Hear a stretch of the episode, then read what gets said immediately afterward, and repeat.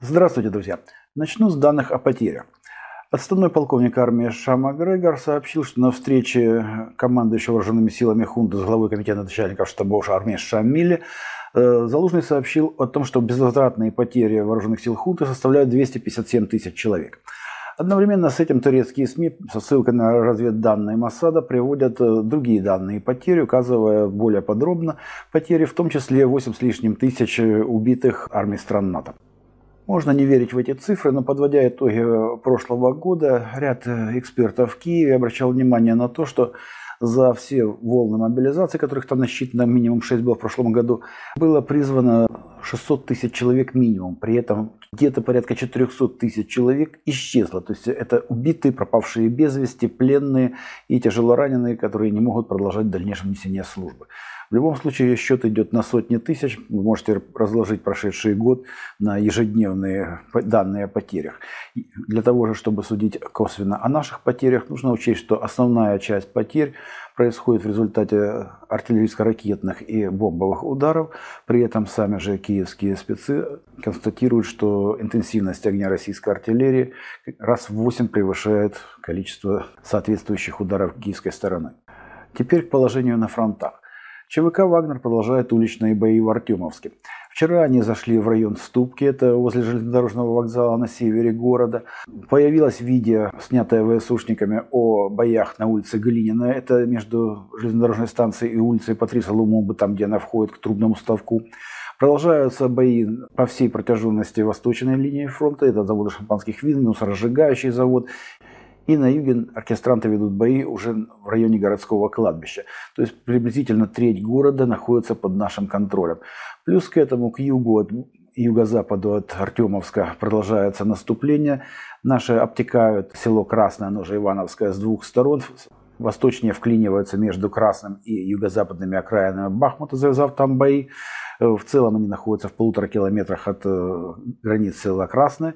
И они обходят его с запада, ведя бои уже в районе поселка Ступочки, фактически наступая не только на Часов Яр, но и на Константиновку. Противник вынужден сейчас выстраивать линию обороны уже по линии Славянск, Раматурс, Дружковка, Константиновка. Ни о каких городах-фортах речь больше не идет. Севернее Артемовска под Солидаром наши войска продолжают штурм Поросковьевки и Красной горы, что позволит атаковать э, с севера Артемовск, в том числе и по западному берегу Бахмутки. Продолжают оркестранты продвижение к Северску. Идут бои в районе Раздоловки. На запад э, продвигаются оркестранты к населенному пункту Васюковки. Ожесточеннейшие бои развернулись вокруг района, укрепрайона Спорной. Этот населенный пункт нам не удавалось взять еще летом. Сейчас бои за него продолжаются. По другую сторону реки Северский Донец на излучине от Дубровы наши продолжают теснить противника к реке. Бои идут также в районе Ямполовки, где-то в районе километра от окраин этого населенного пункта. И далее на север, вдоль реки Жеребец, наши войска во всех э, направлениях теснят противника Бои продолжаются на окраине Балки Журавки на западной оконечности.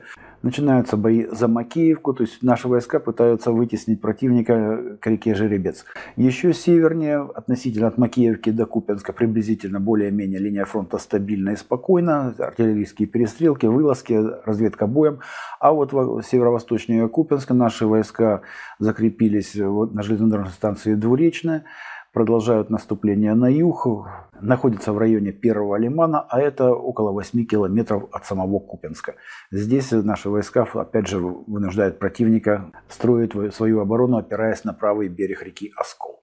Продолжаются бои вокруг Авдеевки. По некоторым данным, по крайней мере, есть видео спецназа Ахмат, который освободил село Веселое но в районе Каменки, но это требует подтверждения, так как привязки к местности нет, все завязано только, видео только на окопы. Южнее Авдеевки продолжаются бои в районе Северного. Туда наши войска начали наступление из Водяного и Опытного, но застопорились. Сейчас ведут бои за этот укрепрайон на юге Авдеевки. Так что трассу на Орловку пока перерезать не удается. Продолжаются бои в районе Маринки, Невельского, в Первомайском. Наши войска находятся по-прежнему на окраине Новомихайловки. И идут бои за Угледар, которые носят не менее ожесточенный характер. Туда противник перебросил подкрепление, может быть до полутора тысяч штыков, поэтому бои носят более позиционный характер. Взять штахту номер один Южнодонбасская нам не удается до сих пор. Судя по всему, бои за Угледар будут идти достаточно долго. Слишком важный укрепрайон для противника. На всех остальных участках фронта артиллерийские дуэли наши закрепляются на тех позициях, которые на Запорожском фронте заняли в январе. Противника для контрнаступления явно не хватает сил. Наши же не спешат с нанесением стратегического удара. Все говорит о том, что к концу февраля это таки произойдет. Что еще важно, несколько дней назад домой из плена вернулось 63 наших солдата. Наши сообщают о том, что отдали 55 солдат противника плюс трупы иностранных наемников. Киев вещает о 116 возвращенных из плена, но при этом врет по личным данным. Как минимум один из указанных в списке был обменен 31 декабря. По другим просто данные не стыкуются с личностями людей. Продолжается перестановка высших должностных лиц. Ожидается, что пост министра обороны займет нынешний начальник главного управления разведки Буданов, начальник полиции Клименко займет пост главы МВД, а СБУ возглавит Малюк. Хотелось бы заметить, что во время пожара в публичном доме не проституток надо менять, а эвакуацию проводить. На этом все новости на этот час. Всего вам доброго. До свидания.